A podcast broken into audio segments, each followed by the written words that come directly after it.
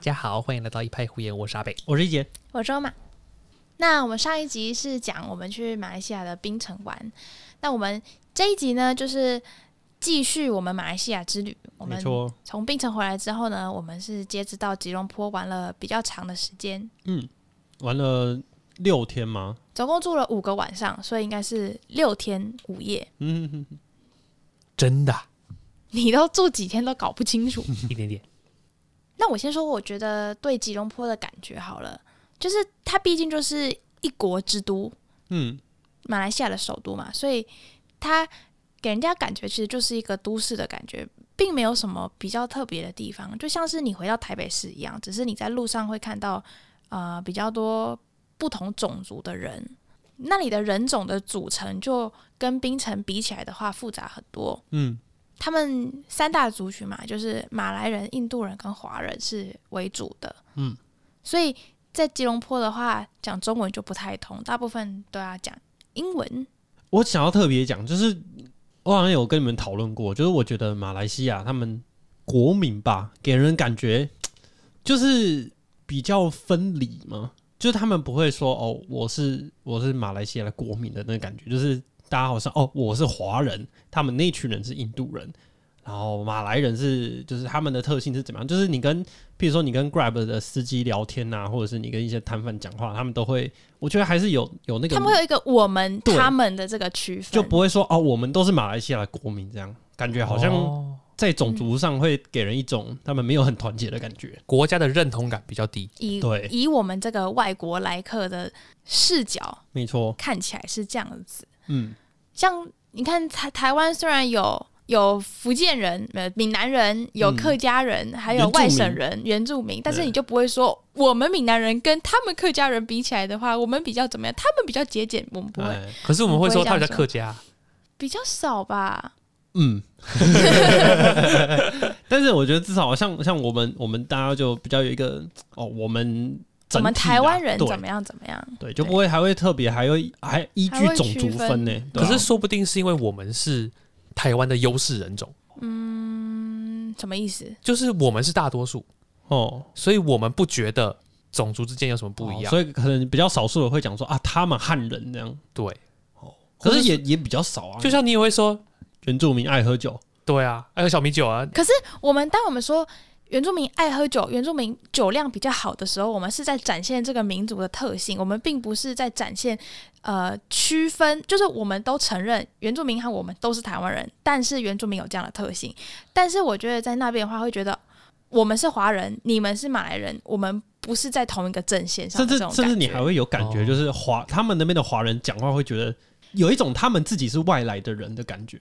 对，就是他们自己也有说，他们呃在那边掌控经济比较好，但是嗯没有什么权利。嗯嗯，权力官员都是马来人比较多，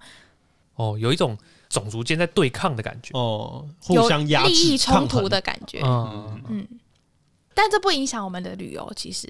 就觉得这个国风民情还蛮酷的。很酷。那我们这次在吉隆坡住的地方呢，跟槟城的不太一样。嗯我们在槟城住的是那种民宿，嗯，嗯而且是大家如果去听上一集的话，而且是那种一百多年的老房子的 民宿。嗯，就是天花板还有洞的那 种。哎嘿那我们到吉隆坡这个大都市呢，几乎找不到民宿。那我们在这边呢，就只能住到高楼大厦里面。嗯，就是一般出国，你假设去他的首都，你不是会很喜欢订那种四星、五星那种国际连锁的饭店？哦比较安全，对，一来是安全啊，二来是说品质有保证，而且它一定是有一套它的管理，然后包括它的干净度啊，然后它的附属设施什么的都可以一定让你满意，嗯，嗯，唯独就是价格可能不太满意。嗯对。贵了一点。但是因为吉隆坡，我发现它有很多是那种单个套房出租的形式，哼，他就会说什么什么 suite by 谁谁谁这样，它没有一个名字，它没有像什么，比如说 W Hotel，它不会取一个名字，它会说什么什么套房在哪里 by 什么什么人。哦，等于是那个欧玛小姐的套房，啊，对对对对对，嘿哎、嘿嘿嘿对，有点像这样子，对。哦我一开始看到就非常的困惑，尤其是你这种我在订房的时候，其实都很小心，因为我都很怕会踩到雷，而且你又是出国，你又人生地不熟的，嗯，如果出什么事情很难处 理了，啊对对对，所以我在订房的时候，其实不管在国内或是国外都一样，就是我透过订房网站的话，我一定是会选八分以上，而且我还会去 Google Map 上面看它的评论数。那评论主要除了看星等几颗星以外，还会看它的评论数目够不够，才看就是这个评论有没有它的那个呃效力够不够。它的 P value 要小于零点嗯零，哎什么安全守反正门就是员非常的谨慎就对了。啊，你在 Booking.com 上面看到这些某某某人的套房，你在 Google Map 上面你几乎就查不到它的那个相对应的那个东西，你知道吗？查就得到就可怕了吧？为什么？几乎查不，因为嗯，我不知道哎、我觉得是。第一个可能它实在是太多间了，所以可能没有那么多人去住，就没有那么多人评会有价评价。而且你要在 Google Map 上面出现的话，应该是你要自己去登录吧，或者是有人帮你登录。哦，嗯那它可能只是一个房间，所以它就不会有属于那个房间的 Google Map 的资讯。好好好好，它可能没有自己的门牌，对，嗯，所以我在 Booking.com 上面看到有很多评价还不错，八分九分的这种套房，可是我在 Google Map 上面却找不到它的对应的那个位置跟它的评论，就让我觉得有点嗯抖想抖定，的但是又不太敢定。哦，那因为它的价格确实是比那边的五星级饭店还要再便宜一点，然后它的那个房间又比较大，它就有点像是五星级的那种总统级套房，比如说会有两室两卫、一厅一厨房、一阳台之类的，嗯啊它可其能实就是一个正常的小家庭的一个小家庭的格局。对对哦对对对。那它可能一个晚上只要两三千块而已，就觉得很划算，甚至可能不到。哦，那这些套房其实就是在那种呃新盖的大楼，而且是蛮新蛮现代的，可能有三四十层楼的这种建筑物里面。嗯，所以在这样的大楼里面，它可能会有非常多间套房在出租，非常多间由不同房东为首的套房。所以像我刚才有说到，就是我会上 Google Map 去看一下这个套房的这个评价怎么样嘛。其实有些是查得到的，哦，有些它可能已经存在很久了，所以你在 Google Map 上面可以看到它的 review，就是你你输入它的那个名字是有的，哦，但有些就没有。那这一栋建筑物里面，它可能有五十个房东出租套房，嗯，那你在搜寻的时候，你可能就会它的名字很像，但是可能不是同一个房东，这姓同个姓这样穆罕默德一世跟二世，对，所以就超级有困难的。啊，所以所以你最后你最后是怎么确定我们住的这几间？就是我那 OK 时候在订房的时候，就遇到这个进退两难的地方，就是第一个就是我想要尝试他们这种比较特别的酒店型公寓的住宿，第二个就是它比较便宜，嗯，但是因为它又有点抖抖的，所以我又不敢订，所以我那时候就在跟艾比讨论，你觉得我应该是要我们应该要冒险尝试一下呢，还是我们就走安全牌，对去订这个四五星级然后饭店喷？多一点钱这样。可是其实四五星级饭店他们的价钱也不会到很贵，其实就是跟台湾的一般的饭店的价钱一样，因为因为其实马来西亚住宿很便宜，嗯，它不像台湾的饭店的那都贵贵到 不知什道么阿到猫到底阿在狗都要贵什么。 2000块对哦，对对，好对贵，马来西亚那边的就是因为它的住宿很便宜，所以就不想要去那边当盘子，嗯，所以最后。阿贝是跟我说，他基本上都没差，只要我觉得可以的话就可以，哦，所以我最后就好吧，就是那一我个们免责宣言呢。 对我就是要听你这句话。哎，好吧，那我们就省一点钱，然后住住看这个，反正有可能它很棒。嗯嗯，因为我看一些其他去马来西亚旅游的一些就是 vlog 啊，他们也有一些分享他们住这种住宿的一些心得啊，确实看起来很宽敞，也蛮干净的。而且我一开始很担心的一个是安全的问题，因为它没有像饭店那样有统一的进出跟管理。我一开始就很担心，会不会要是你住在里面，然后就有小偷或是强盗进来把你就是洗劫一空的话，会不会很可怕？嗯，那后来我是看到啊、呃有一篇贴文分享，它其实这种它都会有给你专属的那个感应卡，哦，就是只折有扣对对对，你要有这张卡，你才能到那个楼层，你才可以刷进你的房间。嗯所以我就觉得哦，这样感觉确实就是还蛮安全安一心点的，对，嗯所以我就定了。那实际到那边之后呢，我们其实，在吉隆坡选了两家不同的酒店式公寓。对，那我们第一间去的时候，其实那时候是已经是晚上，已经十二点多了。那是因为班机延误吧？对班机延误，我们到吉隆坡，然后还要开快要一个就是一小个多时小时吧，嗯，才到饭店。所以到的时候时间比较晚。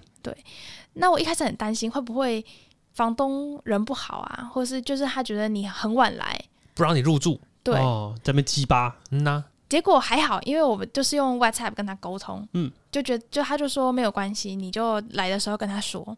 结果我们到这个大楼的大厅的时候，嗯，发现哦，超多人，超多游客，而且很多的欧美人士嗯，让我超惊讶了。很多欧美人士都聚聚集在大厅，他们应该也是就是飞机刚到，然后嗯哼哼要来办理入住这样。那时候就觉得哦，原来其实很多人住这种，好像不太需要担心呢、欸那安心一点了。嗯，然后接待我们的呢就是两个马来西亚人，然后他就跟我们讲一讲啊，然后就给我们房卡，然后我们就上上楼进去我们的房间。顺利入住了，然后进到我们的房间呢，确实它就是很大，就是像我们刚才说的，像一个小家庭的那种家里的格局这样。嗯哼，但是你一开始看过去，你就觉得哇，简直太棒了，我们有这么大的空间，嗯对。但是随着时间的过去呢，你就会发现一些让你不尽理想的一些地方。嗯，比如说呢，我就在他的这个沙发的这个扶手呢，看到了类似鞋印的东西。有啊协议呢，真的哦，有啊，就是脏污。嗯，那后来呢，我又在吧台的椅子上看到很多的灰尘跟这个毛发。嗯，嗯，然后在接近呃一两点的时候呢，我又在这个我们洗厨房的洗手台附近看到了零星的蚂蚁，啊，没错，因为我们在冰城呢已经好几天没有洗衣服了。我原本就是要租这种酒店式公寓的，其中一个最大的优势就是它还可以洗衣服，它都有自己的洗衣机跟烘衣机。嗯，我们可以在那边洗衣服，因为毕竟这种就是要给一个正常的家庭入住的嘛，所以他都会配置洗衣机跟烘衣机。嗯，那我们就三个就非常欢欣雀跃的把自己的衣服丢进去洗衣机里面洗，它其实是洗烘合一啦，所以它是一台机器可以完成洗跟烘。那我们丢进去洗之后呢，洗洗，然后应该要进入到烘的程序了，但是他不知道为什么就是。一直没有办法，它就会开始启动之后，然后就整个熄火这样。然后我们再给它重新按一次，它就在熄火这样，所以我们就没办法烘， 就很崩溃。但是那时候已经三点多了，没办法，我们就只好把这些湿湿臭臭的衣服拿出来，然后晾在房间的各个地方，让它吹冷气，希望它可以干这样。哎，没错，非常的困难，所以就我那时候就觉得有点有点气，因为我明明就在 Booking 上面看到它的那个配置那边就有写有洗衣机有烘衣机，但是你烘衣机竟然是没有办法用的，或者是我一开始是想说是不是因为我们不会用这一台机器，我们还在上网查它的行路跟 YouTube 看人家怎么使用这一台洗衣机，查超久研究半天，最后还是不行。嗯，那我们就也没办法，就只能先去休息。那隔天早上呢，我第一件事情就是用 WhatsApp 跟我的那个房东联络，诶，这个洗衣机要怎么用？就是它烘衣的程序我，不太我会们。用，我只想要确认我的使用上有没有问题，或是你知道该怎么用吗？可不可以教我这样？嗯，但整个过程都是要用英文去跟他沟通。然后他就跟我说，这台没办法烘衣服，谢喽，超崩谢溃。 喽，而且这台它的型号本身就是洗烘合一的，对但是他跟我说这还没办法烘油，所以意思是这台已经坏很坏很久了了吗？然后他也就只这样跟我说，他也没有跟我说其他的，没有下文了，就这样，嗯哼哼让我觉得超不爽 的。这种每个房东自行管理，所以它不像饭店那样有标准化的整理的流程，所以一定呃看每一个房东自己的那个整理的习惯啊。像我自己那一间的门，它也是电动门，但它就是开不了，它是坏了，然后洗衣机也坏了嘛，烘衣的功能也坏了嘛，就是其实它还是有蛮多问题，只是它看起来蛮气派的。它的热水会洗一洗就冷掉，哎、对，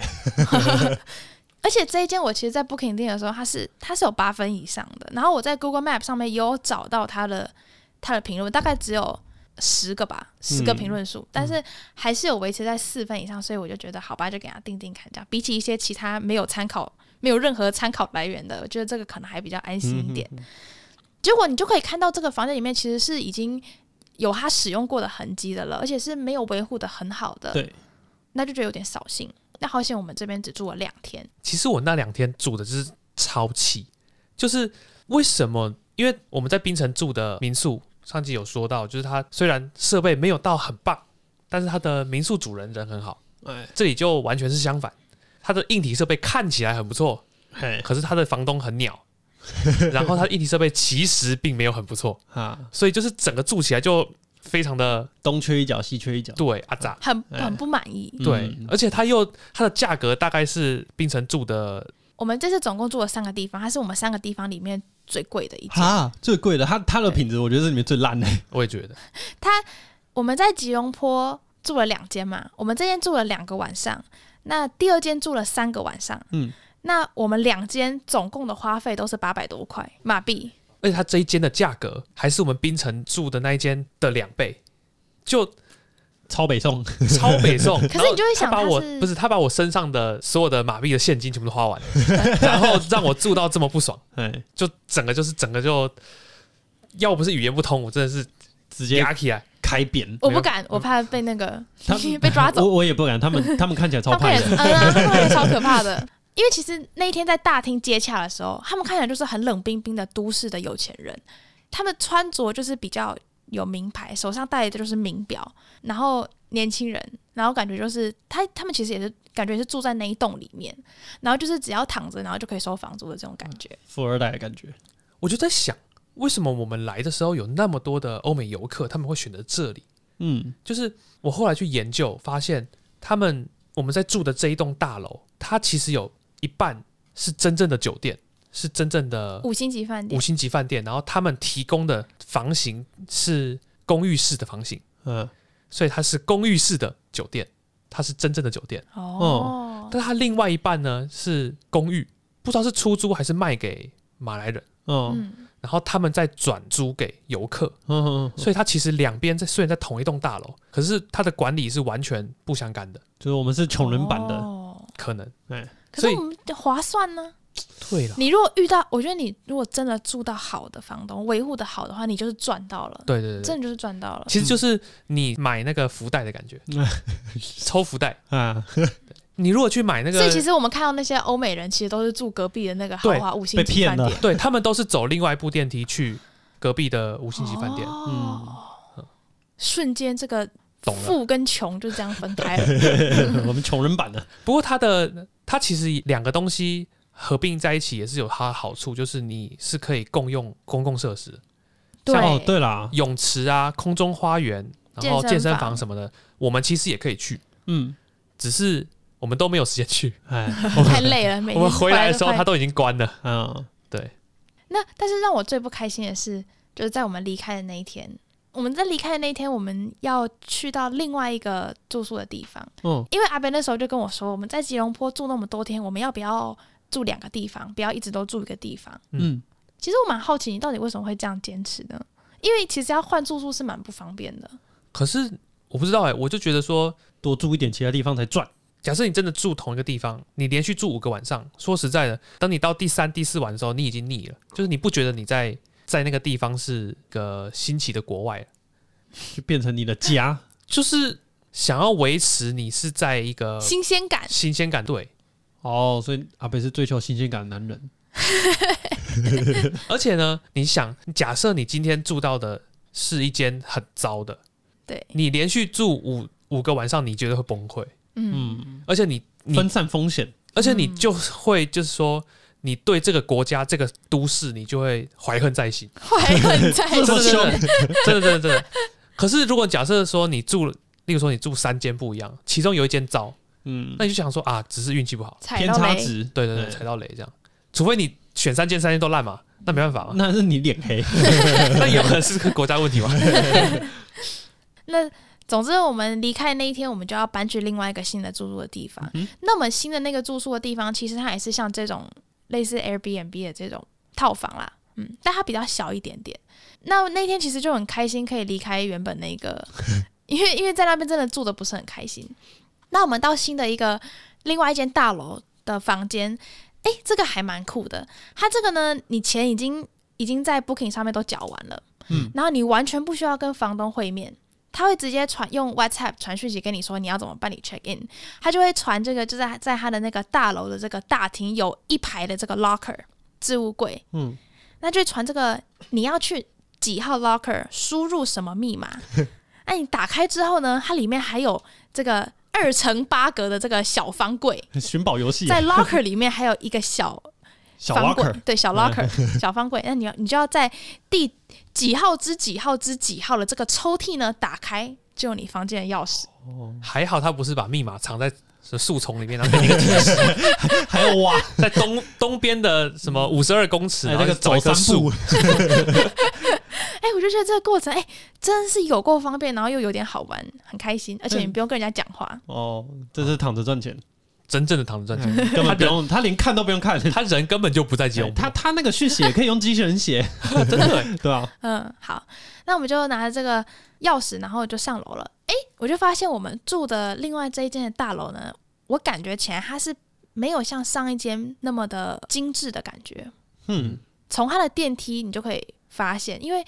上一间的大厅它是气派的，有冷气的，嗯，大理石的地板，很挑高的天花板。啊，那我们这次住的这个呢，就是它比较像是一般的公寓的那种感觉，嗯，它的那个就是，电梯就是比较老旧，还有他那个门没啊有冷气，他那个门呃，表定是要刷卡才能进的，但后来发现直接打开就好。 比较疏于管理。哎，因为我们在上一间，它其实，在柜台是有那种呃穿制服的那种管理员，嗯那，我们这一间就没有那个穿制服的管理员是酒店的管理员，啊，真的哦、跟我们这个没有关系。是富人版 的，好，所以反正我们这一，反正我们住的这一栋就没有酒店啦，就它就真单纯真的是公寓对，但是他还是很棒的是，他还有一个独立的门卫，哦，然后他还有驻车弯跟进出入的管制，嗯，而且他是二十四小时的守卫。嗯，我有觉得其点实像还一不错个一个社区的感觉啦，对对嗯对就是一个大楼社区里面。好，然后我们就进房间，进房间发现他的这个房间比较小，但我们冲进房间第一件事情就是看他的洗衣机能不能 用，有阴影的，因为我们已经累积了哦，我们其实，在上一间把它晾在房间里面吹一整天的冷气都不见得会干，嗯嗯，嗯，然后你又再把它塞到行李箱里面，就又臭臭的，很讨厌。对，所以我们到新的住宿的地方，第一件事情就洗衣服嗯跟烘衣服。哎，实在是万幸，它的洗衣机是可以用的，它洗衣机是 Samsung 的，上一个是那个伊莱克斯的。哦，超 烂， 完了完了， Samsung 知道找谁代言了吗？拜托了，拜托。然后这是这个住宿的一个美好的开始。那另外，它的这个房间里面的设备大致上也都还算蛮干净的，我觉得还蛮不错的。虽然它比较小，可是呃五脏六腑俱全，我觉得算是有花心思在管理，嗯，有整理的。虽然还是有一些小细节，可是可能就是比如说地毯啦，我觉得地毯本来就比较难清洁的东西，哦可是地毯跟沙发就是可能比较脏一点。但我是是总觉而得言之还，好。我觉得瑕不掩瑜啦，啊嗯，嗯，有洗衣机就是棒，真 的，而且楼层又很高，视野很漂亮，宽阔嗯，对对对，而且它很多窗户，因为我们在边间，所以我对们有两面的窗户没。错。但是其实你住着住着，因为我们在这边住三天，住比较久，它还是有一些就是不完美的地方，比如说就是它的冷气。就我们住着住着呢，我们就发现，哎、为什么这个地板上有一 些就是黑黑的，像灰尘的东西，黑黑的一点一点屑屑，就是黑的屑屑，有点像是呃那种棉絮，嗯，哎、对，有黑点色像棉絮絮，。哎，然后我一开始以为是你们弄脏的，你知道吗？我一开始以为是你的衣服，没有，因为因为中间，因为我反正基本上一节在整个马来西亚就是在疗伤，我一直在感冒，所以他们出去玩的时候，我就一个人在在在那个公寓里面，然后觉得很无聊，然后看一下地上很脏，就说 看这两个太可贵， 然后就开始扫扫扫，扫完之后等他们回来，一节你怎么又把这边弄脏了？啊后来才发现罪魁祸首是那个冷气，它冷气会喷一堆黑黑的东西，它也嗯不是奇怪，它也不是喷出什么灰尘啊，或是很明显的棉絮什么的，不是，它是一个像黑色的破掉的布，哦，嗯，而且对很多这样嗯，哼像碎布这样撒在地上。嗯，我一开始以为是洗衣机，就是有些洗衣机不是很久没有清理，它会有那个垢吗？ 哦啊，，你可能洗，我们就洗衣服又烘衣服，然后拿拿出出来来的时候，那些就跑到地上。然后是等一姐跟我说，她扫完又出现的时候，我想说不对，那应该不是洗衣机了。 然后我们就抬头看那个方向，就看那个它聚集的方向，然后抬头看就是哦，感觉就是冷气这样。嗯，但是这个冷气就是这间住宿唯一的缺点。其他我觉得都还行，我还没有补充，就是我离开上一间住宿的时候，让我最不开心的事情。啊，我们到了新的住宿的地方，那我就开始整理我的行李，然后整理的行李啊，洗衣服啊，然后这时候我就在清点我的衣物，就重新整理嘛，然后就想说，哎、怎么好像少了一个什么东西？好像我的裤子是不是少一件呐、再乱丢， 哎 奇怪呢，我那件白色短裤为什么好像没有看到？哦他就找了很久，又再重新给他找一遍、翻一遍，然后那个洗衣机也看了一下，没有就是没有。我记得我在回想我上一次穿这件短裤是什么时候，就是第一天到这个吉隆坡住的那个晚上，因为我没有睡衣了，所以我只就能只穿那能个先白色穿那短个裤。外出的裤。因为睡衣要拿去洗了，然后洗了又不会干，所以我没有睡裤了，也没有睡衣了，所以我就只能先穿那个。但是呃，后来就是晾干了之后，我就穿睡裤了，那我就把这个白白色的裤子不知道乱丢丢去哪了，然后我就再也没有想起它了再乱丢 啊！再乱 丢，所以我这次在清点的时候，我就想说，为什么没有看到这件白色的裤子？然后我就问阿贝，你有没有看到我这件白色的裤子？你知道我在讲哪哪一件裤子吗？然后阿贝就说，诶，是那个。我今天早上在床上好像有看到一件白色的裤子， 你是说那件裤子吗？然后我就想到，诶，好像是诶，好像好像一定就是我穿完，那我就给它丢在床上。然后因为床跟床单跟保护棉被色都是白色的，所以我在走的时候可能就没有看到。嗯，但阿北不知道为什么他看到了，他也没有就是跟我说，然后也没有帮我捡起来。来来来，责任推先来了，关我屁事。然后他就说：“哦，我今天早上你走的时候还有看到啊，你没有收，我以为你有收，没 嗯呐、有收啊。不是因为我收东西很快，哦，所以我快速收完，他还有一堆东西拉在那边。我想说，反正他等一下才会来收，所以我殊不就知没有，那是他留给他们的土产。漂 亮。 可是也很奇怪，就是我们应该会检查啊，可是检查的时候也没有看到。你说他有保护色啊？你也没来检查，检查是我跟一定有阿伯啊检查吧？我我有跟我检查厕所很多次，我跟易杰检查，我就是我是负责检查客厅跟餐厅，嗯易杰检查他的房间跟我们的房间。嗯，一姐嗯检跟查我我们的屁房事间，有一个人说他检查厕所很多次，嗯，要进厕所得要先进我们房 间。哎，可是因为我就是很，因为你你去洗澡，你就会带一些自己的一些洗面乳啊、牙膏、牙刷啊、洗发精、沐浴乳这些小东西，我就很怕会落在厕所，所以我厕所检查了特别嗯没有多次。对啊，特别所以你小东西没落，你落的是大东西啊。 那我就想说，一般来说床上应该不会有什么东西才对呀、啊 对呀、一般来说不会有人把裤子留在床上 好吗？一般来说，床上是最容易忘东西的地方，好吧？我现在知道 了，但是但是反正我们就是我们有三个人有六双六只眼睛， 还是没有人发现那个在床上的裤子，所以我觉得它就是保护色。 OK，好，哦没关系，反正你落在上一间嘛，总是有办法可以拿回来。对，我想，说没关系，而且我们刚到新的住宿的地方，我们就发现了，我们还有嗯很多时间，我们还会在吉隆坡待三到四天，所以我就赶快联络上一个房东，就传讯息跟他说：“哎、我好像丢了一件裤子在呃房间里面，好像是在我的床上，你可不可以去帮我看一下？”然后他就过了很久都没有读我的讯息，在我们离开之前，就是他还会。比较 reply in a timely manner，但是我们离开之后呢，他赚完你的钱了，他好像就消失了一样。然后我就看他很久都没有读，我就直接打电话给他，嗯，然后就接起来，然后我就用讲的跟他说，然后他就说好，他会去看。然后就过了一阵子，好一阵子他都没有回应，然后我就想说到底是怎么样，我就又再传讯息给他，嗯，然后他就说他没有看到，很抱歉。然后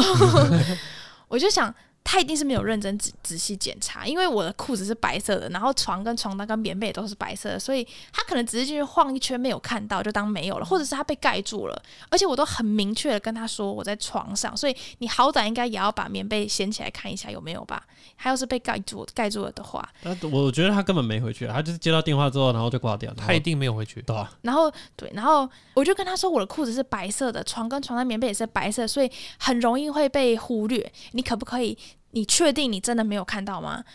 然后就过又过了很久，他又没有回，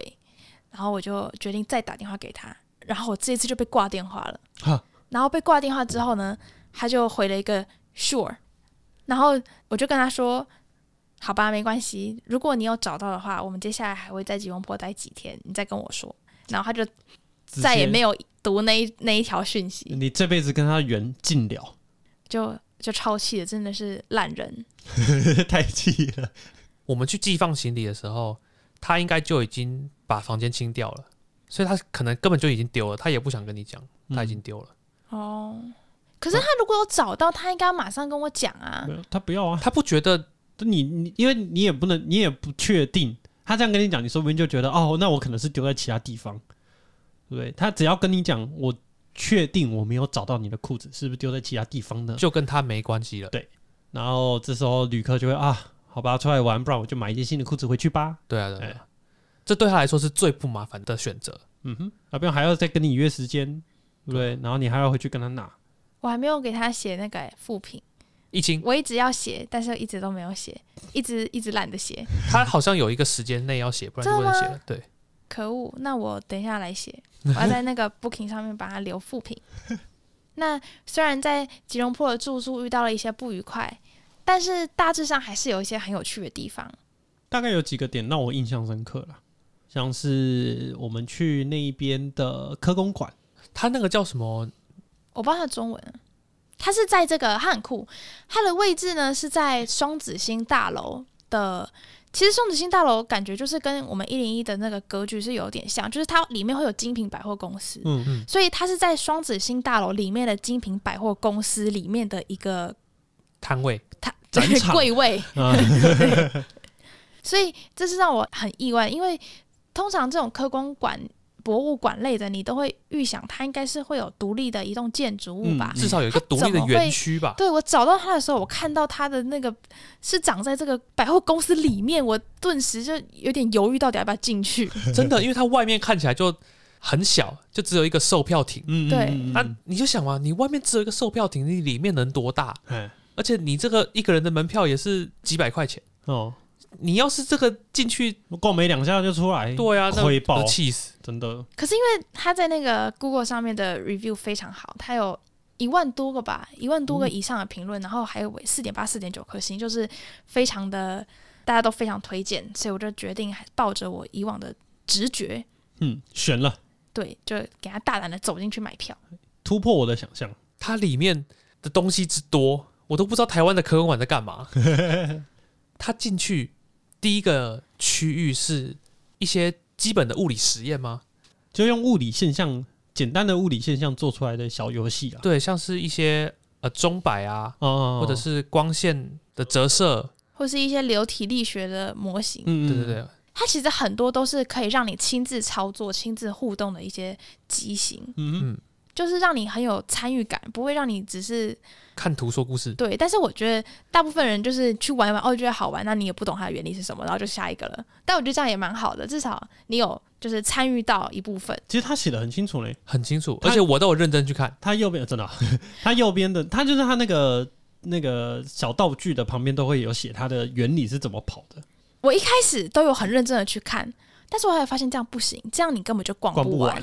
因为我们大概是哎、我们记得我们是三点的时候去的吧，嗯然后我们逛到它快要关门，大概是六七点的时候，嗯，而且我们原本还排了第二个行程，那个行程直接就被取消了，因 为因为这个这个科公馆实在是逛太久了，它里没有面预料到它太可以大了。他可以逛这么久，这它超级有诚意，太好玩了，哎，它每个东西都太好玩了。对，我觉得有点难跟大家解释它里面的东西到底是长什么样子，跟怎么个玩法。嗯我印象最深刻有一个是液态磁铁，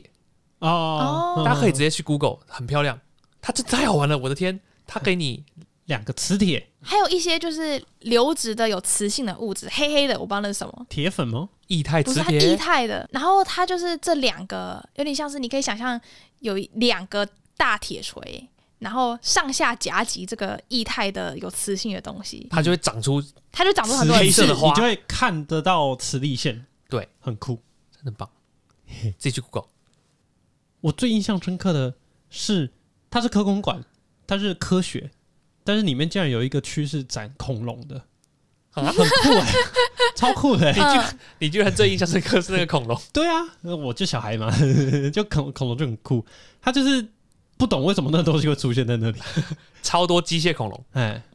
总而言之，我觉得那个是你如果有去双子星塔，我觉得它是一个必去的景点，是非常有诚意的一个科工馆。那个什么百货公司啊，什么精品啊，什么都不要去逛哎， ，useless，不要像我们一样，真的。什么？啊去看那个科文馆就对了。没错。呃它里面有超多小朋友， 对，可以去遛小孩，真的是蛮棒的。嗯，那我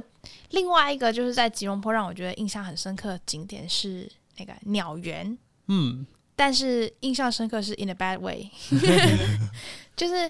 其实，在马来西亚的一些景点，它很多都是需要门票的。嗯，那大部分的门票呢，其实它都会有分马来西亚人、本国人跟外国人两种不同的票价。超贵，而且不只分马来西亚人跟本国人，它还会分平日跟假日，所以你要是是假日去到马来西亚玩，你就是所有的票种里面的组合的最贵，外国人，而且是假日价格， premium set 这样，它可能是会超，就是会有一倍以上的这个差距。那我们这次到了这个鸟园呢，它其实它就也有分这个本国人跟外国人的价格。那我们一开始看到它的价格呢，它大概我记得是八十五块马币吧，八十五块马币，然后跟台币大概是一比七的比例，所以就自己去算一下。然后它本国人是三十五块，所以我们就是两倍又多一点。超夸张，那它的这个价格是我们在这一趟旅程中所有花的需要门票的最贵的一个价钱，没错，它里比水族馆还要贵，它比养那些就是什么鲨海鱼龟、啊，鲨鱼还要花钱的这种感觉。 好，但是没关系，因为就很特别，就还是进去看了。那它的这个鸟园，它的特色就在于呢，你可以跟它里面就是像一个很大的一个保护网，它是一个很大的生态园区的感觉，里面就会有很多很比较原始的树林、草丛，还有一些水流什么的。嗯，然后大部分的鸟类都可以在这个很大的这个园区里面自由的活动，就是飞翔啊，你跟走来走去啊你。跟大部分鸟类不会有隔着一层玻璃啦，就是这些鸟是自由的飞，它可能飞到你旁边的树上，然后你可以去逗它。等于是他把你跟鸟关在一起哎，。对对对，可是你可能走一走，旁边就会出现一群孔雀之类哎的，嗯， 嗯，那你就可以跟它很近距离地拍照啊，可以观察它们什么的。你可以然让后他啄你，我差点被打，对，但是走一圈你就会发现，好像也就这样了。对没有看到什么很特别的东西。它里面的鸟类虽然号称有两百多种吧，可是你实际上看下来就觉得，哎，好像也就看到那几种鹦鹉、那几种孔雀，跟我叫出来的也就三种孔雀、鹦鹉跟鸵 鸟而已，没有了那。应该是你的问题。 我觉得应该至少有四五十种啦，可是绝对没有两百种。对，这而且你就会，你也不是时时刻刻都看得到鸟，就你可能走了一大段蜿蜒的路，旁边都只有树跟草啊，鸟都不见，鸟都去哪了？不躲知起来道，了 睡觉，所以你就会飞走觉得这个票花的很不值得。嗯，所以我觉得这是没有很推荐啦，如果有去的话，但是它其平日实去可以平日去，我觉得如我果们那时候票是没那平么日去啊，它没有分平假日，哦，真的哦，对。哇，那那别去， 那太贵，真的太贵了。这个鸟园其实是坐落在他们的一个都市旁边的一个山上，所以我们其实开上去的时候，有经过了很多个不同的园区吧。我觉得，就是它这个山上除了鸟园，好像还有什么鹿园，嗯嗯，路好像还有蝴蝶园，嗯，就是它有很多不同的这个园区可以去参观，我觉得还不错，就是适合散心走路的地方。如果比较多时间的话，我觉得还是可以去看看。但鸟园的话，可以不进去啦，其他地方可以看看。最后食物的部分，因为我本人都是直接当那个，就是像你们看到那个呃鸟巢里面的雏鸟，就是等着爸妈来喂。因为那个一节到到我们旅行的最终点的时候，人就差点去了，差点没了。他差我记点到他得人生的终点。 就会那个，你就看到他一整天都躺在床上，然后瑟瑟发抖，然后可怜昏迷不醒，不省人没没有事到昏迷不醒的。 我对睡，我在那边睡午觉，然后他们两个吃完饭回来，然后我听到的时候，哦我马喊说：“快点，快点去 check 他他的那个生命体征，看他走了没。他就叫我说：“哎、看一下他的那个意识还有没有清 醒。那我超担心我们出去，然后他就直接”死那在个饭店内的。对意识改变，然后我们也不知道，超可怕的欸、然后那个阿伯就好像一副都、哦不会了，他应该没不会这样，他看起来很好啊。没有，那我种跟你感讲觉，这这个就是跟三个呃不跟两个医师出去玩的好处，我完全不用担心，对不对？但我们也没办法干嘛，我就是我就一直跟他说，你要不要去直接去诊所啊？医院就在我们住的 对面，literally 就在对面。他就是不要，他只是小感冒嘛，这个很快就好了，对不真对？的。啊但是我在旅程倒数两天，晚上两点半，然后开始发烧， 我到四点才睡得着，痛苦。对，很所可以惜，你错过很多东西。对，主要是错过榴莲，大部分的那那我不用没关系，不行，大部分是吃的。对啊，比较好奇的是，因为我应该也错过一些你们吃的东西，榴莲就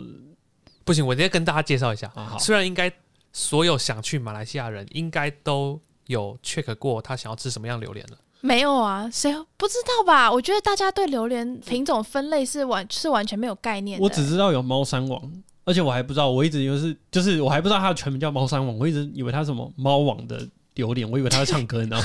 而且我觉得大家也搞不清楚，榴莲其实是有分国家的。我跟你讲，我已经就是稍微了解一点皮毛了 嘿。就是呢，马来西亚的榴莲呢，其实叫得出名字的应该有二十种，一般会拿出来卖游客吃得到的，可能就那四五种而已。它还有限制哦，还是它然后会拿出来卖的就那几种？会拿出来卖，产量比较多，然后呃，外国人比较能够接受的口啊味，啊，不然其他是干嘛去了？本地人吃的吧，我也不知道，说明是这样吗？有点类似台湾的稻米，其实有很多种，可是可但是是你它叫得出名字的也没几个。对，可是它摆出来的是本地人跟台湾人都会吃的啊。我我的意思是，它应该没有专门给本地人吃的榴莲的一个地方吧？嗯，我觉得应该是我们去的区域比较是观光区，所以那边的榴莲摊应该主要的客户是外国人。哦，我确实哦，我觉得应该可以理解为，就是因为我们去的地方主要是观光区，所以在观光区贩售的榴莲主要就是比较有名的畅销的那几种，比较接受度比较高的。世界知名的就是猫山王嘛，大家知道还有猫山后吗？就是它有哦，好王像跟诶是后你跟我讲的吧？对，啊，超酷的，我我完全不知道有这个这个东西。它就是那个你是不在是猫山后是菠萝蜜？不是那个叫水果之后，啊真的哦水果之王是是榴榴莲，莲水果之后是菠萝蜜。哦，是这样哦是子哦， 都去 玩了。我们又不是去那个上地理然后猫山王，我跟你讲，我在吃到它之前已经听过这个名字一百万遍了，嗯，为什么？它很有名啊它？就可是是在世界台知湾名听不最到没有，对啊啊，对啊，就是你们台会湾很少，是我觉得我会知道，是因为我在就是高雄有吃到一间超好吃的马来西亚人开的甜点店啊，嗯它出很多榴莲的产品，然后其中一款就是会有猫山王的，然后特别贵，我就记得猫山王特别贵，哦，就是听进口的榴莲或者是一些影片，他们就说猫山王是世界知名的榴莲种类。嗯。所以你去的时候你就很期待吃到猫山王的榴莲，对，但是呢，我不要第一个就吃猫山王。为什么？它要有对比，对，大家都说猫山王很好吃，我就想要把它留到最后，嗯，就像你吃饭就会把鸡腿留到最后一样。不会，嗯要配着吃才好吃。可恶！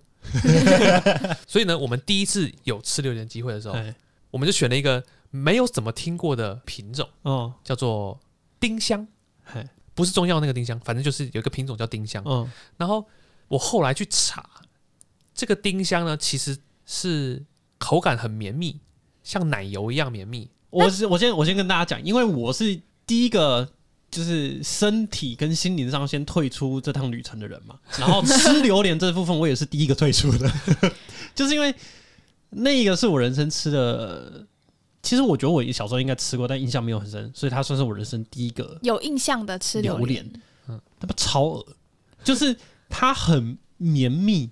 但是它味道很重，就会你知道我一开始很开心，戴着手套然后开始吃吃，然后吃到一半我就开始，呃 我就开始自己开始反胃，因为它那个味道太太浓了，对太浓太恶心，然后配上它那个很浓稠，我就觉得我在吃喷，你知道吗？哪有那么夸真的张？啊真的，我我真的我是超级没办法接受，那我其实本身是一个，像我刚才有说嘛，我吃高雄的榴莲的甜点，所以我本身是喜欢榴莲的味道的人。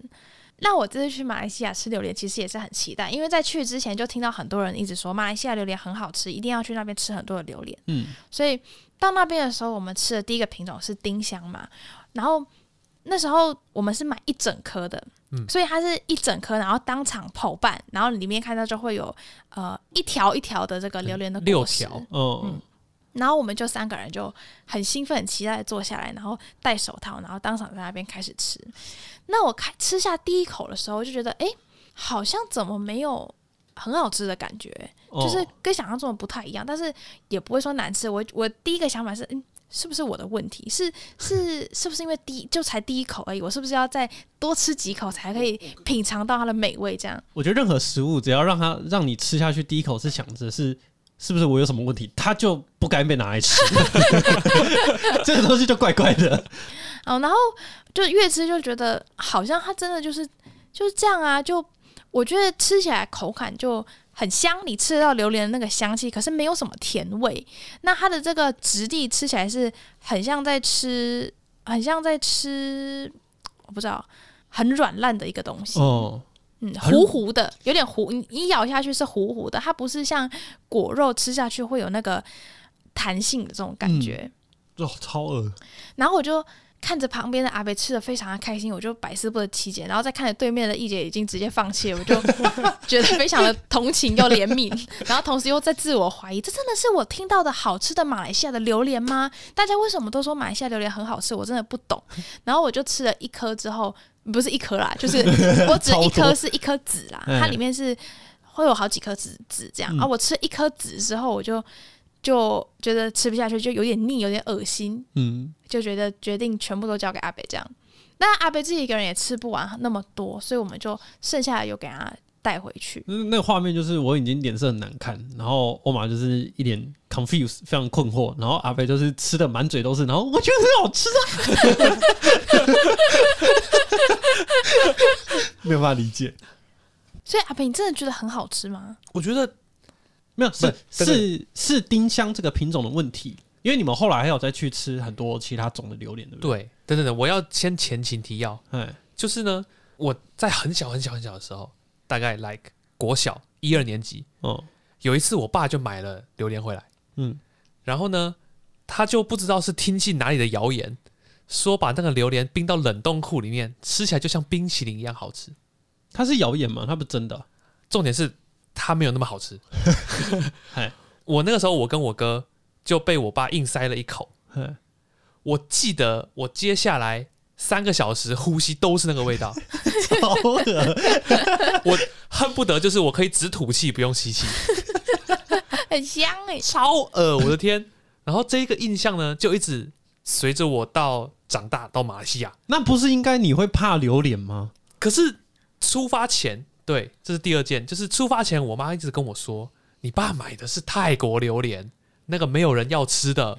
不要相信泰国榴莲，那是错的印象，你不要记得它。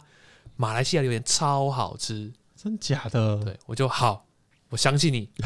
因为我妈才刚从马来西亚回来，她吃爆榴莲，她她本来也是没有很喜欢，然后她回来之后，她完全成为爱上榴莲的榴信徒。 我说 OK，好，她这么猛，我就去试试看。哎，然后呢，我们这次吃到丁香嘛，嗯，它真的比我印象中的那一个鹅烂的东西好吃一百万倍。真的假的？你吃的那个那有多难吃 啊？那是我不对知道比，，可能就是我小时候只留下了可怕跟鹅烂的这个 印象、我啊，觉得你一定是过度夸 张。所以我吃到这个丁香的时候，我真的觉得哇，它真的很好吃。虽然它有一点太油了，哦，太油腻，有点就是像是你把果肉跟奶油混在一起在吃的那种感觉。呃，就是味道很重、很香，没有错。可是它真的太腻了。就即便是我很爱，觉得它很好吃，我吃了一条之后，我也觉得就是有点太多。哦，然后我又继续吃了第二条，真的太多。 就到后面我也 为是什么，要怀疑自己我后来就是就是也是必须要配着矿泉水吃，啊？对，不然真的很腻。哎有哎，他们还会就是那个摊贩还会自动给你们两两瓶水，对他可能也知道这个吃太多了会腻，嗯，对嗯，所以我们真的吃不完。你看欧玛吃了一颗籽儿，一籽儿条里面有三个籽儿，哎他只吃了三分之一条。哎，一节吃了一条，然后就总共六条啊，没办法、啊，剩下怎么办呢？ 都你吃，没有我又吃不完啊，所以我们就只好派出欧玛，请他问一下这个能不能打包这样。嗯，好在诶，他们显然常常遇到这种情况，他们非常熟练，就把那个榴莲拿去，我想说他可能用塑胶盒装起来，嗯，那我就想不行啊，我们这拿着臭回饭要店死一定是直接被饭店赶出来啊。对，所以我其实有点担心，就是他说要打包，没想到他打包居然是帮你装到真空密封袋里面，完全没有味道。完全没有味道，完全闻不到，他不是老手了，真的好爽。好，那从这个丁香事件之后呢，我就对榴莲抱着一个有点失望的这个心态。嗯，毕竟我还是没有吃到那个传说中的猫山王，因为我也是对猫山王非常期待，所以我就决定还是要再给榴莲一点机会，毕竟还有其他的品种。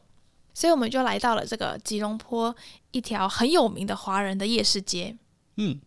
叫做雅罗街。那雅罗街其实就是它其实就有点像夜市啦，但是它旁边都是一些呃很大件的那种海产热炒店，然后搭外面会搭这个棚子，棚子里面可能就会塞了好几百桌的大桌的那种桌子圆桌让，嗯对让人家可以在那边用餐。然后雅罗街呢，它真的是非常的热闹，而且它是越晚越热闹那一种。我们五点多去的时候还稀稀落落的，然后店家刚开始营业。那我们其实在，啊马来西亚吃饭时间都有点不太正常，有时候都偏晚，所以我们啊、呃有几次就是我跟阿贝，因为一直在那个饭店已经不行了，然奄后我奄们一就息。对我我跟阿贝就两个人出去觅食。那那时候可能已经八九点了，到雅罗街那边哦挤爆，人山人海，像垦丁大街的那种过年的那种感觉，就是非常的热闹，然后然后你旁边的人都跟你会黏在一起，那太多了吧？你走路你是需要就是斜着身，然后要钻来钻去的那种，很容易就会跟人家走散，然后东西也要顾好，很嗯可怕。好夸张哦！那那条街上面呢，就有非常多的榴莲摊贩。那我们就在那条街上面看到了很多其他不同的品种、嗯啊！我跟阿贝呢就决定再给榴莲一次机会，这个时候呢，我就一直吵着说：“欧妈，我们去吃榴莲，我们去吃榴莲，我们去吃榴莲。”这 样，然后哦欧妈就说：“那因为他对丁香的印象不是很好，嘿他只想要吃吃看传说中的猫山王。嗯，”我就 OK，好，没问题，你只要有办法，就是帮我去问摊贩 哪一个是猫山王，我们就吃因那一为因为还是得靠他问嘿嘿，好笑。所以呢，我们就真的是吃到猫山王， 啊。而且它这里好处是，它已经就是要卖游客了，嗯它就是不会整颗卖你，嗯，它其实已经剥好了，一条一条的卖你这样。嗯对，它就是剥好可能两三条，然后放到这个塑胶盒里面，然后用保鲜膜封起来，然后上面就会依据它的重量啊跟品种什么写上它对应的价钱，然后就会摆一排一排在那边让你挑选， 嗯，所以你就很一目了然，什么品种、什么钱、多少钱，然后你想要吃多少，你都可以挑选。嗯对，不会说你你要买一整颗，然后你也不知道它什么口味，然后什么品种，然后多大多小这样。对，嗯主要看不出是主要是太多了，你只想试个味道，你吃不完，嗯然后你又对不能带回去没。错。对对对，然后我们就选了一个看起来不错的这个猫山王，那分量也不多，想说试试看，因为毕竟有这个丁香的前车之鉴。哎，其实，在那边吃榴莲呢，大部分人都是现场坐下来吃，你。哎，很少人吧，应该也没有看过有人就是真的带回家，因为大部分的饭店其实都禁止榴莲。嗯嗯，嗯味道那太我们重就当场就坐下来，然后开封吃这个猫山王。那你可以很明显的发现，猫山王果肉的颜色就跟丁香不一样，嗯那它的这个大小也不一样。那吃起来呢，其实我觉得就是完全颠覆了我对这个丁香不好的印象。真的假的？对没它，错它的这个首先它比较甜，嗯，就是你，你就你吃水果，那就是想要吃到一点甜味嘛。嗯，那再来就是它这个口感吃起来比较有像在吃水果的感觉，就是它不会整口咬下去就软软糊糊的，不会，它是会有一点点弹性，一点对一点弹性，你是感觉得到这个果肉的纹理是有丝的的那种感觉。哦，然后我就吃的很开心，我就觉得哦，真的是很好吃的水果，真的是很好吃的榴莲。嗯，嗯它除了甜味为基础之外，它吃完之后会有微微的苦味回甘，嗯微微的回苦。嗯嗯，它那个苦可以把你那些腻腻的给感洗觉哦掉。对直接把它化掉，哦，就它吃起来是很有层次对，而的，且很香。它不是丁香的那种油腻感，它是香气为主的，它的香气没有那么的厚重。嗯，一个是油腻大胖子，一个是这个眉清目秀的这个读书人。对，哇，形容好 好。 你不是没吃过吗？在那边。好，所以就就很开心，就想要就想要再多吃一点榴莲，嗯，而且又来到马来西亚，必须得吃。对，这时候就没有这种裹足不前的这个犹豫，我们就开始大解放。因为尤其亚罗街上面有非常多的榴莲摊贩，然后又有很多不同的品种，所以我们就决定在那边每天晚上都要吃榴莲。尤其阿北就特别的开心，他每天晚上都想要吵着吃榴莲，而且饭前要吃，饭后也要吃。我可以不吃饭，但是我想吃榴莲。 好恶哦。好，那我们后后来又陆续尝试了另外两种品种，第一种呢叫做红虾，哎、我觉得他们取名字真的很神奇、很可耶，爱就是虾完是那全个没虾有吗任何的道理、耶。对，下呃次那个哎，虾子子的的虾对红虾，我我吃了红虾，然后这次红虾吃起来又不一样，我觉得它完全就是甜而已，它它就是甜香好吃没有了。没有那个回苦，它没有那些层次感。它相较于猫山王就没有那么多的层次，但是嗯我觉得两种比较的话，我还是比较喜欢红虾，因为它比较甜。它就真的是像在吃蜜糖一样甜，哦，然后一样的清爽，嗯然后不会不会回苦，嗯，但就是甜但它就只有甜味。啊，这样层次不足，对，我觉得适合小朋友吃，适合小朋友初学 者，对，我觉得适合初学者。哦我觉得我我觉得冰箱像门槛太高了，没错。 对，一点一一开始就是遇到了大魔王了，你就嗯不应该从丁香开始吃。嗯太恶了。我觉得初学者最适合的应该就是红虾跟猫山王啊，你们不是还吃了一个黑珍珠吗？黑刺哦黑黑刺，刺，对不 起，它的取名真的很有趣耶。哦很奇怪，红虾的果肉就是比别人红一点，真的。那黑刺嘞比较黑，不黑知刺道好像是它它屁股，就是它那个榴莲不是很多刺吗？嗯，它的屁股有一屁股毛，有一 不 是有一有可一以个可以有点水 准吗，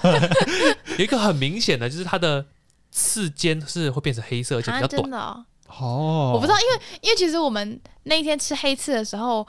刚好那个摊贩他是没有已经剥好的黑刺，所以它是现场剥，所以那时候我们跟他说我们想要吃黑刺的时候，他是直接拿了一整颗黑刺给我们，然后我们就说不行，这太多了，我们我们吃不完，我们就要、这我们这时候就转身要走，嗯然后这时候。我们转身要走的时候，另外两个呃一对年轻夫妇就叫住我们，他说：“哎哎哎，那个我们跟你们一起分哦啊！”所以我们就啊、呃两组人就把那个黑刺给分了。嗯啊，那时候在分的时候，呃，那时候在选黑刺的时候，那个我就印象很深刻，老板还有拿着这个黑刺的屁股对着我们给我们看，说：“哎、你看这个就是怎么样怎么样，所以这个是黑刺。”啊，我那时候根本就没有在听，因为我 那时候嗯太想根本就吃在就在烦恼，就这么大颗到底是要怎么吃，然后再跟哦对、对面的人商量这样子。嗯，然后黑刺吃起来其实。我觉得就没有没有猫山王跟红虾那么好吃，它有点介于猫山王跟丁香之间。嗯对，它就稍微偏油腻感一点。进阶一点，不过我后来去查，其实黑刺好像是比猫山王还要贵的品种哦，我看到不是两猫山种，王我最看到贵哦两种都有哎、所以我不知道。哦。对，猫山王是最有接受名度最广而且最有名的。啊，好，反正结论就是呢，大家去马来西亚一定要吃榴莲，而且没有吃过马来西亚榴莲的人不准跟我说榴莲不好吃。没错，我跟你讲了，你如果会害怕，就去吃红虾。真的慢慢慢慢演进，慢慢进步真，的吃红虾就在吃甜点一样。然后从此呢，我就这趟旅程就让我，因为其实我在这之前也没有有印象中的吃过的实际的榴莲，嗯。可能我小时候也有吃过，但是没有印象。那这次吃完之后就觉得，哦，榴莲真的是一个很好吃的水果，而且是真的是一个你可以直接吃的水果。嗯，因为在这之前，它都只是榴莲制品。啊对，榴莲甜点， 对对哦，然后导致呢，我们前几天去，就是我跟阿北去逛家乐福。那我们在家乐福的时候呢，就看到诶，这里有在卖榴莲呢、然后而且在榴莲上面呢的那个牌子，毫不意外的呢，写的是泰国榴莲啊，因为我们。大家所知呢，其实台湾的榴莲大部分都是泰国榴莲。那泰国榴莲跟马来西亚榴莲的差别就在于呢，天壤之别，真的嘿，假的？就是真的泰国榴莲是它还没有成熟的时候就先摘下来，所以运到国外。那马来西亚的榴莲是让它自然熟成落下，哦所以可能就是吃起来会不一所以样。国籍上也有差，榴莲也有分哪一个国家比较好吃。其实我在想，是不是它其实是目的不同？因为马来西亚的榴莲，刚刚说它是成熟了，然后落下来，马上就要吃掉，嗯，它可能没办法放到太久外销送到国外销国外哦，或所者以他很们贵，本地就吃光了。嗯嗯，那泰国的不是，它是它目的就出口，所以它就是在它还没有完全熟就要摘下来出出口，口，嗯啊所以不好吃就没有到那么好吃。哦。嗯，但我们就决定这次看到了，就还是决定给它买来吃吃看，不是比较其一实下。其实我看到它是泰国榴莲的时候，我就想要回头了， 我就不想买了，因为我就印象中我小时候吃的那个东西就是泰国榴莲。 可是呢，我就说，哎、不对哦，它的标签上面写的产地是越南哦，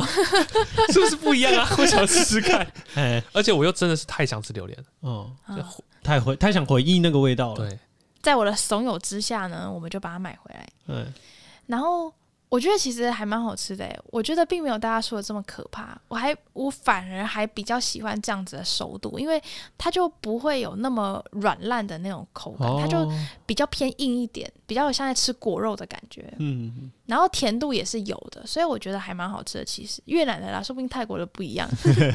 但是说实在的，我还是觉得马来西亚的那种完全熟的榴莲是最好吃的，但你这里吃不到啊，你只能迁就，对啊将就。而且好贵哦，哦，真的很贵，好贵！就是我们在马来西亚买，嗯已经是在产地直销，哦不是就是已经是在它的呃算是游客区，嗯就专门贵外国人的嗯的地方买了。台湾的价格大概是那边的两倍，啊，这么贵，所以真的好贵。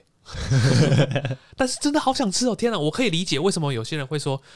就是他真的很想要吃榴莲，我可以理解了。因为买不下去，只能回去那边吃。对，就是为什么会有人专门要去马来西亚吃榴莲？哦，第一个榴莲好吃，第二个它那里真的便宜。可是你机票就那个、顺便玩嘛，好啊，所以我们这个马来西亚的旅程大致上就到这边。虽嗯然还有很多事情没有讲，但是我觉得这些事情大部分都是要你亲自去体会，你才知道的，很难是用光用只讲可的意以会让不你。可言谈啊呢、所以呢，我们就尽量用绘声绘影的方式呢，跟大家讲解了我们就觉得真的很有趣的部分。嗯哼，那我自己个人的感觉呢，是觉得马来西亚是一个你这辈子可以去过一次的地方，但是我可能不会想要再去的一个地方你。不会为了榴莲再去一次？老实说还好，我 会，我觉得没有，我觉得我不会再去吉隆坡。我觉得它一定有很多其他地方很好玩的啦。哦，但是比起呃二访马来西亚其他地方，我可能还是会比较想要去其他的国家。嗯，对哦，你你有一次机会，你已经 fucked up 了。我觉得主要是因为我们去吉隆坡，因为我后来去问，其实吉隆坡的市中心根本就没有东西可以玩，就是它的只能逛景街点，对，它的景点其实是在外面。啊。嗯，对。有，我其实原本也有安排一些就是比较远的地方，但是因为有一个人就病倒了，所以对我们就抱歉没办法跑太远。对很抱歉，嗯 哎我们我们的远的行程都被删掉了，所所以就变成我的留恋行程了。好了。那这集的内容就到这边，大家拜拜。大家拜拜。大家拜拜。呀 哦呀呀呀呀呀！哦，那 good。